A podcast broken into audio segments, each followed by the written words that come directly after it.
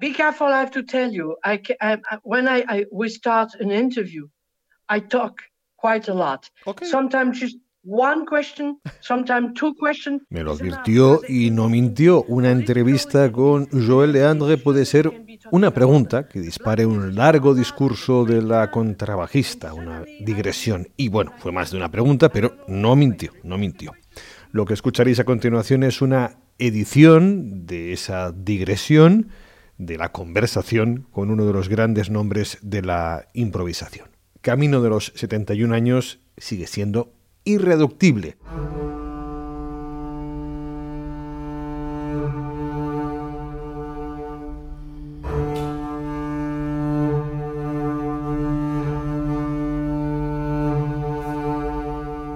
Acaba de publicar un solo de contrabajo titulado Live in Calais Church, un directo registrado el 18 de julio del año pasado en la iglesia de Saint-Jacques de Calais, en Lo, Francia, publicado por el sello Ailer Records. For almost two years, because of the COVID, we didn't play. Uh, we forbidden to talk. Durante casi dos años por el COVID no tocamos. Se nos prohibió hablar.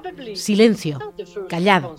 No es el primer concierto que ofrecí después del COVID, pero fue tan importante.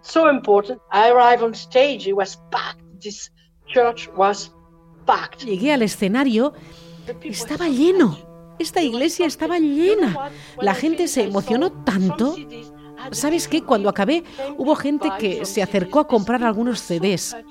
Esta gente estaba tan emocionada vi hombres y mujeres llorando. Llorando. Nunca había escuchado eso.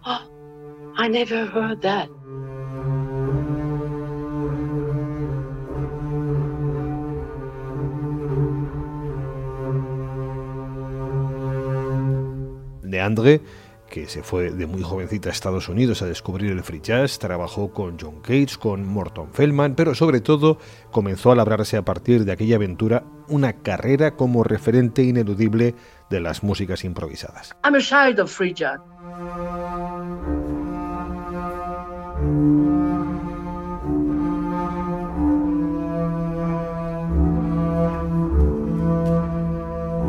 En este ámbito, su discografía incluye un quién es quién de esta música, desde Agustín Fernández a Fred Frith, pasando por Evan Parker, Peter Koval, Irene Schweitzer y tantos otros. Y lo dicho, Joel ya me lo había advertido.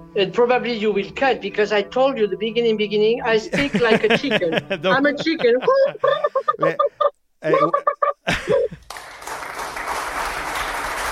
Entra a patreon.com barra Club de Jazz Radio y suscríbete por 4 euros al mes a tu podcast de jazz e improvisación.